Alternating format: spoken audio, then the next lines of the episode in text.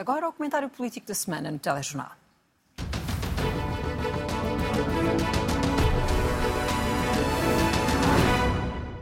Esta noite com Miguel Poiás Maduro e Susana Peralta. Muito boa noite aos dois. Susana, começo por si pela ida do Primeiro-Ministro ao Parlamento esta semana. E se era uma oportunidade para tentar um pouco baixar a fervura no caso do, Ministério, eh, do Ministro João Galamba, o que acontece é que fica cada vez mais difícil perceber porque é que não nos contam a verdade sobre a atuação do SIS. Sim, eh, é verdade, o Primeiro-Ministro foi absolutamente esquivo em todas as perguntas que tinham a ver com o SIS. Aliás, é curioso que o secretário de Estado Mendonça Mendes, agora mesmo à saída da Convenção do Bloco de Esquerda, foi igualmente ou até mais esquivo, não respondeu a pergunta nenhuma que lhe fizeram relativamente ao CIS, e é, uma, e é uma questão crítica, sendo ele secretário de Estado adjunto e sendo ele, alegadamente, uma das pessoas que recebeu uma chamada na noite de 26 de abril relativa à intervenção uh, do CIS, e portanto eu acho que nós continuamos sem saber, eu acho que são três coisas fundamentais relativamente ao CIS, que é quem afinal telefonou para o SIS, realmente confirma-se que foi apenas a, a, a, chefe de gabinete do ministro João Galamba, ou se houve ou não houve outros telefonemas a pedir a intervenção do SIS, esse é o primeiro ponto, porque eu julgo que já está estabelecido que Eugénia Correia terá efetivamente chamado o SIS, mas será que foi a única ou não, não sabemos. Em segundo lugar, quem é que sabia que o SIS foi chamado a intervir, porque, no fundo, com tantos telefonemas, eh, tantos, tantos ministérios eh, envolvidos, a Mariana Vieira da Silva, a Ministra da Justiça, o Secretário de Estado Adjunto, o próprio Primeiro-Ministro, não sabemos quem é que sabia. E depois, quem é que deu ordem? Ou seja, será que efetivamente a ordem parte apenas uh, das, uh, da, da, do diretor-geral do SIS? Não sei se é que sim, que agora peço desculpa, não me recordo o nome do cargo. Se parte de facto apenas dele, Uh, mesmo que isso seja o caso, havia ou não havia membros do governo que sabiam que essa intervenção ia ser feita e sabendo que ela levantava problemas de natureza legal e outras, deviam então ter intervido para isso não ter acontecido, uh, ou se de facto houve ordens de pessoas do governo, sendo que os relatos de Frederico Pinheiro referem que o telefonema à meia-da-noite do agente do SIS que o, que o contacta, enfim, à meia-da-noite às onze e meia da noite, às onze da noite, dizem tenho, tenho muita pressão de cima o que indicia que terá havido intervenção. Portanto, são três perguntas que eu acho absolutamente essenciais e que cabe ao Primeiro-Ministro dar essa resposta, porque ele é que tem a tutela uh, do, do, do, SIS uh, e, de facto, foi, foi muito, muito esquivo no Parlamento. E só mais uma nota. Ele foi extremamente esquivo no Parlamento quando, na sua primeira intervenção relativamente a este caso, quando na noite dia 2 de maio nos vem dizer que, afinal, não aceita a, a demissão do Ministro João Galamba, tinha as ideias claríssimas Uh, portanto, ali foi, foi, extremamente claro, deu ali um detalhe, sabia o relato da noite, disse que tinha havido um roubo, disse que tinha havido agressões, imputou todos estes atos uh, ilícitos ao, uh, a Frederico Pinheiro sem que ele tivesse qualquer possibilidade de se defender, até pode ser ele culpado, não sei, mas quer dizer, como é que o Primeiro-Ministro estava com tantas certezas dia 2 de maio, depois vai, vai ao Parlamento e, e, e vai, enfim, tentando não, não, responder às perguntas. Isto é uma história muito mal contada, já lá vai um mês, isto é central à nossa democracia, não podemos continuar neste lamaçal. Essa era a minha pergunta. Miguel, há pouco, quando António Mendonça Mendes, Mendes está aqueles longos e constrangedores minutos a fugir de responder uh, à pergunta, vai dizendo essa não é a preocupação dos portugueses. Este é um caso que pode ser desvalorizado ou não? Não, eu acho que, como dizia aliás o Luís Aguiar Conraria no artigo do Expresso esta semana, é realmente um caso em que está em causa o regular funcionamento das instituições. E não é porque o governo nos dizer, no fundo, agora a sua estratégia é só sabe que não responde a nada, que, eh, que isso é uma resposta satisfatória. Ou seja, eh, como disse a, a Susana, no fundo há, há, há, um conjunto de questões. Eu, eu, o meu sumário dessas questões é quem, quem deu a ordem e quem sabia, por que razão foi dada essa ordem, que é outra coisa que nos deve, e qual é a base legal para essa atuação continua ninguém a mencionar isso. E o governo, em vez de responder a estas três simples questões, a sua estratégia é acusar os outros de continuar sempre a pôr a mesma questão. Ora, a responsabilidade por essa questão ser colocada novamente é do governo não a responder em primeiro lugar. Aqui o que é grave é o governo não responder a estas questões que são fundamentais. E já agora, o facto do primeiro-ministro se vir agora escudar na natureza secreta da atividade do SIS para evitar o escrutínio sobre esta matéria e para evitar responder, do meu ponto de vista, é a melhor prova de que o SIS não pode fazer isto. Certo. Porque essa é que é a diferença. Exato. Numa limitação de um direito fundamental de alguém, numa intervenção deste tipo, Normalmente são polícias que estão sujeitas a um controle da magistratura independente, que podem ser escrutinadas, que é precisamente para não os poderem vir dizer que alguém foi interrogado à meia da noite, que alguém lhe foram buscar um computador e que não se tem de dar nenhuma justificação, justificação. para essa limitação do direito fundamental de alguém.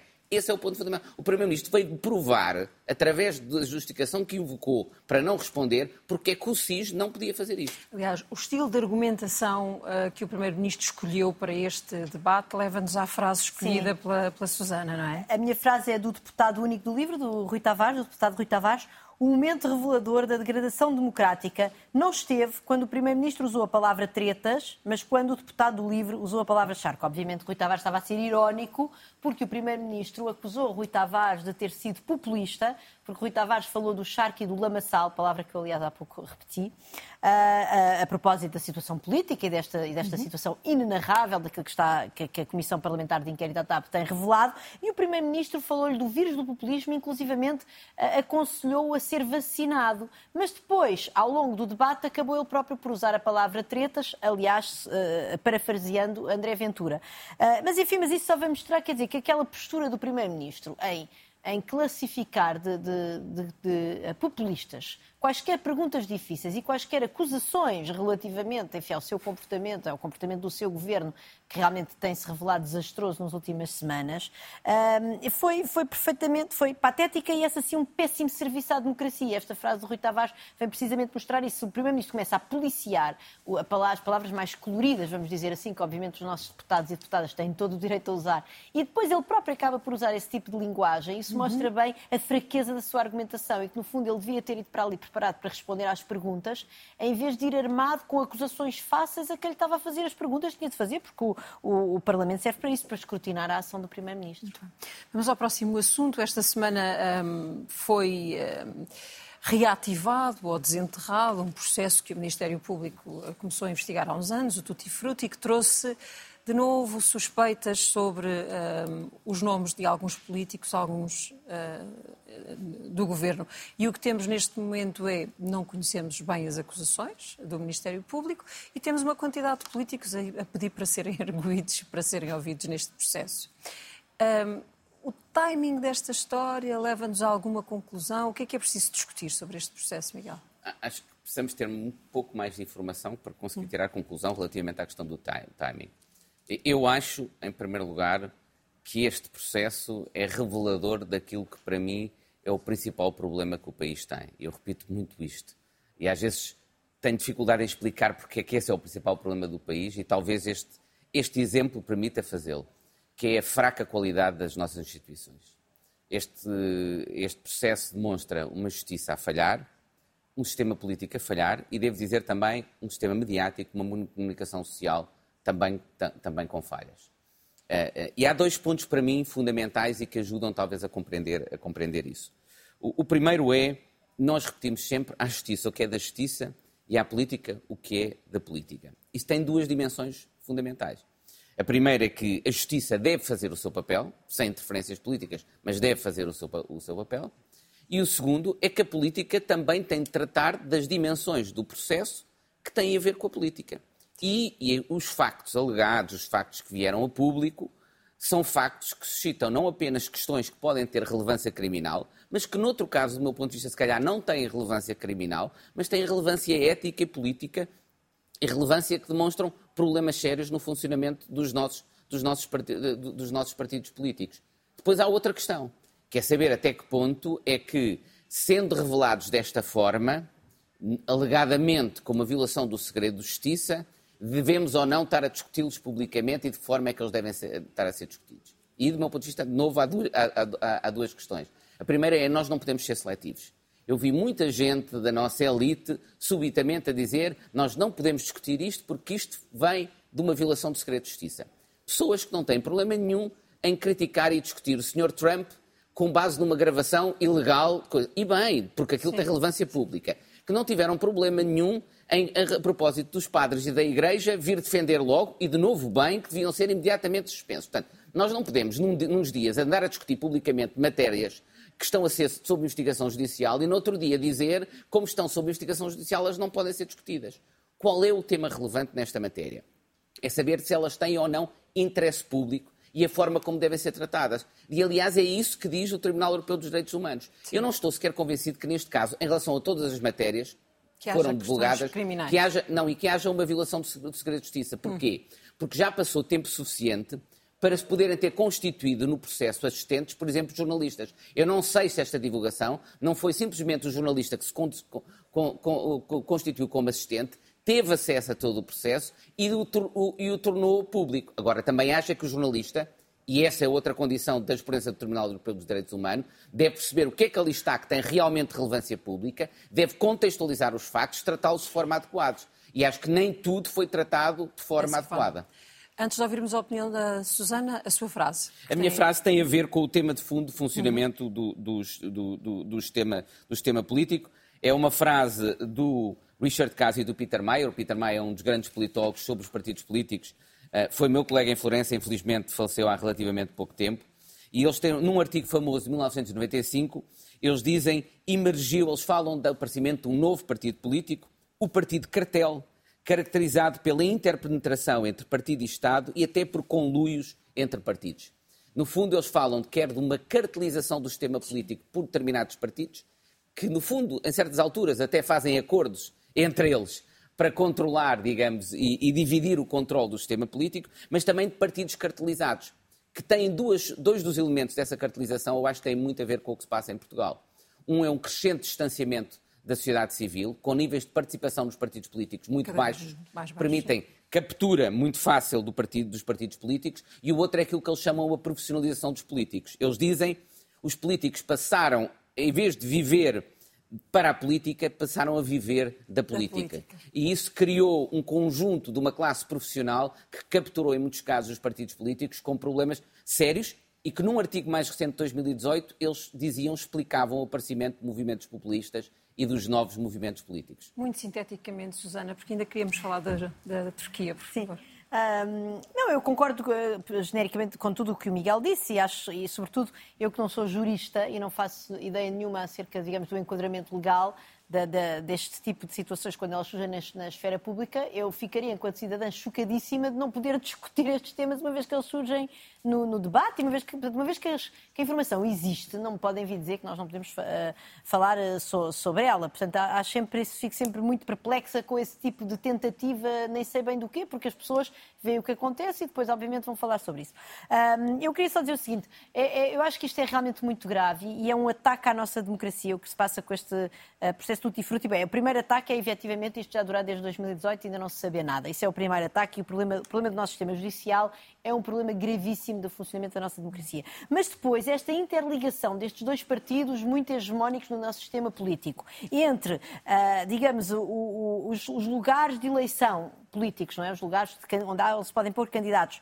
E depois fazer trocas eh, entre eu ponho-te aqui um candidato para tu poderes ganhar, mas ao mesmo tempo tens aqui uns contratos públicos isto realmente fecha a concorrência, não só nos mercados de, de, de, eh, de acesso enfim, à, à, contratação pública, e isso é um problema, mas depois também fecha a concorrência no mercado político. E isso é péssimo, porque estes partidos tornam-se ainda mais hegemónicos, não é? Uh, interligando estas duas situações da contratação pública e do acesso aos lugares onde depois vão ser eleitos, e ao, e ao perverterem desta forma o jogo político, também estão a fechar a entrada um, a, a, novos partidos e, portanto, estão de facto a fazer isto, estão a tratar, estão a tratar isto como como se fossem donos de Lisboa, donos da contratação pública de Lisboa, e isso é gravíssimo. E só mais uma nota: nós precisamos de alternância democrática e ao PSD nos mostra, neste caso em específico, em que está enfiado lá dentro com o PS, ou Luís Montenegro nos mostra que de facto vai fazer diferente de António Costa, ou então perde toda a credibilidade. Susana, sem nenhuma alternância, uh, Recep Erdogan ganhou as eleições, os votos estão a ser contados, mas ele já, uh, já uh, discursou sobre a sua vitória para um quinto mandato,